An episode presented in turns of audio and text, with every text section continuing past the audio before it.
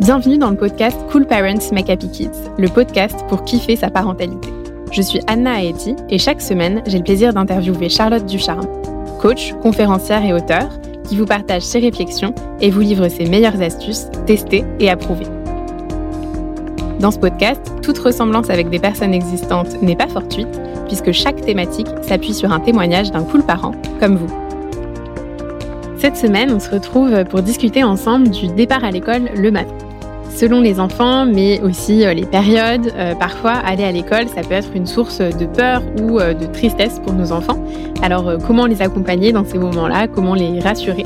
Edwige, maman d'un petit garçon de 6 ans, nous raconte son expérience. Euh, donc elle nous partage que euh, cette année son fils est rentré euh, en CP et que pendant un mois non-stop tous les matins il pleurait avant d'aller à l'école et parfois même en classe selon ce que lui relayait ensuite la maîtresse qu'elle a essayé de bah, beaucoup l'écouter de parler encore et encore et que en l'ayant quand même rassuré ça va ça va un petit peu mieux mais qu'il y a encore malgré tout des matins où son fils n'a pas envie il le verbalise de cette façon et où ça peut finir avec des pleurs et dans ces moments là c'est compliqué pour Edwige de de d'accepter ça et de malgré tout se dire que bah c'est obligatoire. Donc elle n'a pas le, voilà le, choix de faire autrement. Ce genre de témoignage c'est vrai qu'on en entend euh, souvent. Ça fait pas exception. Alors déjà est-ce que il y a une explication potentiellement Charlotte à ce que euh, nos enfants n'aient pas toujours envie euh, d'aller à l'école le matin? Oui, il y a plein d'explications, de raisons pour lesquelles euh, notre enfant n'a pas envie d'y aller. Bah déjà, c'est quand même plus cool d'être à la maison avec papa et maman, tout simplement. Enfin, et encore, euh, parce qu'il y a les copains. Mais justement, ce qui serait intéressant, c'est de comprendre pourquoi il veut pas y aller. Et ça, c'est chouette parce que généralement, les enfants qui vont à l'école parlent et d'essayer de vraiment préciser son frein. Qu'est-ce qu'il y a à l'école que t'aimes pas? Est-ce que c'est la cour de récréation? Est-ce que c'est euh, la cantine? Est-ce que c'est euh, la maîtresse? Donc avec les petits, on va donner euh, plein de choix. Est-ce que c'est surtout la maîtresse? Est-ce que c'est surtout? Et, je me souviens euh, d'un de mes enfants qui disait voilà qu'il n'aimait pas du tout l'école et en fait en, parlant avec lui, on s'est rendu compte que c'était pas qu'il n'aimait pas l'école, c'est qu'il n'aimait pas la cantine ou qu'il n'aimait pas les animateurs. Et en fait dans les animateurs c'était deux animateurs. Donc d'essayer de vraiment euh, comprendre, faut lui parler pour savoir. Il n'y a pas de réponse. Et donc typiquement voilà quand notre enfant euh, pleure au réveil, il nous répète qu'il veut pas y aller. Donc on, bah, on, peut se sentir démuni. Donc effectivement une piste ça peut être bah, de l'interroger euh, voilà, sur euh, pourquoi il n'a pas envie d'y aller. Mais malgré tout, quand, euh, enfin voilà, même si on arrive à avoir cette explication de bah, c'est la maîtresse ou c'est l'animateur qui est, qui est pas sympa ou machin, qu'est-ce qu'on peut faire du coup? Qu'est-ce qu'on peut mettre en place pour potentiellement aussi le rassurer? Quel, quel genre de, de mots, d'accompagnement on peut avoir? Alors déjà, en effet, c'est ce que tu dis et ce que euh, Edwige dit. Le premier truc, c'est euh, d'accueillir les émotions, c'est-à-dire euh, de, le laisser parler, d'essayer de comprendre et, de le comprendre.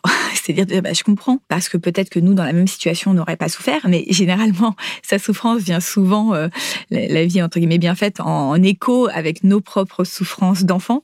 donc, ça serait intéressant, je pense, pour Edwige, de se poser la question moi, enfant, est-ce que j'aimais l'école? Parce que parfois, c'est le reflet euh, de nos émotions non digérées à nous. Et donc de se dire, ah mais en fait, euh, moi, je détesté et peut-être que, voilà, euh, indirectement, bah, il en a, entre guillemets, hérité et, ça vient me challenger parce que bah, ça vient appuyer sur ma, ma propre blessure et, et, donc il va falloir que je guérisse ma propre blessure pour pouvoir accompagner mon enfant.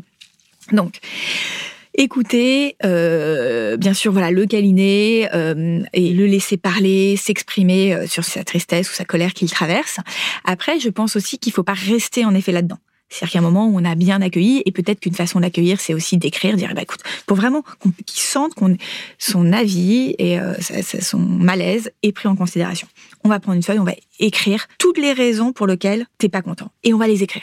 Et rien que le fait d'écrire, comme pour nous, toutes les raisons de je suis pas content, pourquoi je suis pas content, et il y a ça, et il y a ça, et il y a ça, et puis on, dit, on écrit nous sous sa dictée, ça va lâcher d'un poids. On est vraiment, on a accordé un vrai moment à euh, déballer son sac de tout ce qui va pas dans cette école.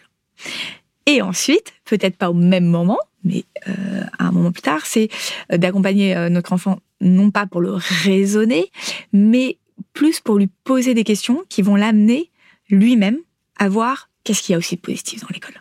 Rien n'est tout blanc, tout noir. Il y a forcément des trucs positifs aussi.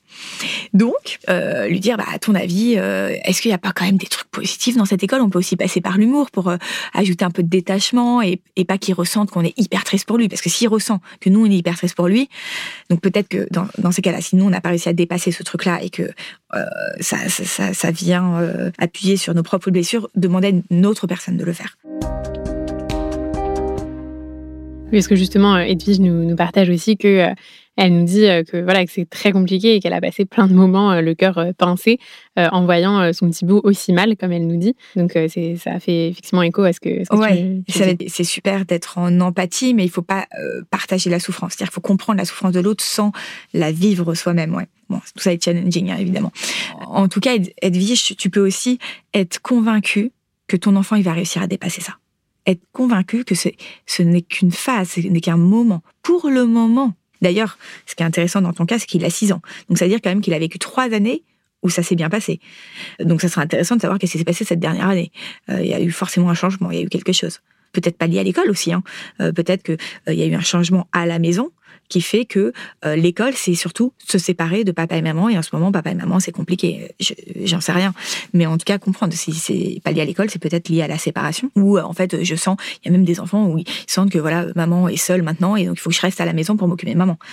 Et donc, en tout cas, si le problème est sur l'école, à mon avis, en ayant identifié le problème, déjà ça résout enfin et en parler éventuellement les stress ça va résoudre tout un tas de trucs et on peut aussi prendre des moments pour euh, donc sur le compte de l'humour voir ce qui est cool dans cette école. Et si on n'arrive pas à voir tout ce qui est cool dans cette école, peut-être se dire, bon, à ton avis, les autres enfants, qu'est-ce qu'ils trouvent cool dans cette école? Et lister un, peu tout ça. Alors, euh, tu nous disais aussi euh, que euh, potentiellement, si nous-mêmes, on avait mal vécu les choses en étant enfant et que on finit par voilà répercuter aussi ça.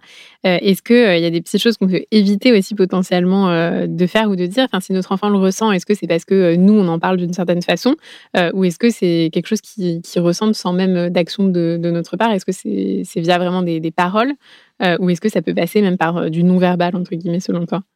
Oui, je pense que ça peut passer aussi euh, par du non-verbal, ce qui peut être euh, culpabilisant pour le parent, mais moi je vois plutôt comme une énorme opportunité de se dire, bah en fait, euh, grâce à cette situation, je vais pouvoir commencer peut-être à guérir un peu ces blessures que je me trimballe, sur lesquelles voilà, bah, j'avais un peu mis un couvercle et puis qu'importe, c'était il y a longtemps. Et en fait, le truc il y a longtemps, il, impacte notre vie adulte et, et parfois nos enfants, quand, quand on devient parent, bah, nous donne l'occasion de commencer à guérir des blessures qu'on ne soupçonnait pas ou qu'on avait oubliées. Et c'est au contraire des belles opportunités. Euh, et, donc voilà, soit de se, enfin, le mieux c'est de se faire accompagner quand même. On a généralement eu, enfant, aussi une vision biaisée de la réalité et on a oublié aussi tout ce qui était cool à l'école. Est-ce que tu aurais euh, une première action peut-être pour euh, essayer de, de, rouvrir voilà, ces, casseroles, ces blessures D'ailleurs, tu me fais penser à un truc, mais Edwige, je peux parler d'elle aussi à son enfant. Il peut dire, bah, moi aussi, euh, quand j'étais enfant, euh, ça, je le vivais mal, euh, etc. Mais le mieux, ça serait de pouvoir parler de sa souffrance enfant, tout en ayant ce recul adulte de voir, mais en fait, ce que je voyais pas à l'école, c'est que en effet, j'étais seule, mais aussi, euh, ça m'a poussé, tu vois, comme j'étais seule, à euh, aller davantage vers les autres. Et finalement, grâce à l'école, bah, maintenant, tu vois, j'arrive à aller davantage vers les autres euh, ou exprimer, tu vois. Avant, j'étais hypersensible parce que quand quelqu'un me criait dessus, bah, tout de suite, ça me faisait beaucoup de peine. Et puis, finalement, j'ai pu petit à petit évoluer là-dessus et me rendre compte que, bah, voilà, les gens, ils ont leur colère et c'est pas, c'est pas moi qui en suis responsable et me détacher la colère. Donc parler aussi de la façon dont nous on avait vécu. Bon, on parlait tous les soirs, hein. un soir ça suffit déjà, euh, et voir comment on a évolué dessus pour montrer aussi à notre enfant qu'il y a une porte de sortie et qu'on va pouvoir évoluer. C'est parce qu'aujourd'hui, tout ça le blesse déjà. on voit bien que c'est très personnel parce que ça ne blesse pas d'autres enfants, la même situation. Euh, eh bien, il va pouvoir évoluer dessus, même si c'est OK aujourd'hui d'être à ce stade-là. Mais sans perdre l'espoir que aujourd'hui c'est OK, Mais demain, tu sais, tu pourras parvenir petit à petit à avoir ce chemin. Eh ben, écoute, merci beaucoup Charlotte. Euh, Edwige, on espère que tu pourras euh, piocher dans tout ça. Et puis voilà, comme euh, Charlotte, tu nous l'as partagé, d'essayer déjà dans un premier temps d'être à l'écoute, d'accueillir tout ça, et puis aussi de pouvoir trouver potentiellement ce qui se cache derrière, derrière tout ça. Nous espérons que ce podcast vous a plu et surtout qu'il vous aura été utile. Je vous invite à prendre quelques instants pour réfléchir à ce que vous avez envie d'emporter avec vous. Et pour encore plus de prise de conscience et de vraies évolutions, rendez-vous dans l'appli Cool Parents. Chaque mois, des milliers de parents y font le plein d'énergie et transforment leur quotidien grâce à des coachings inédits.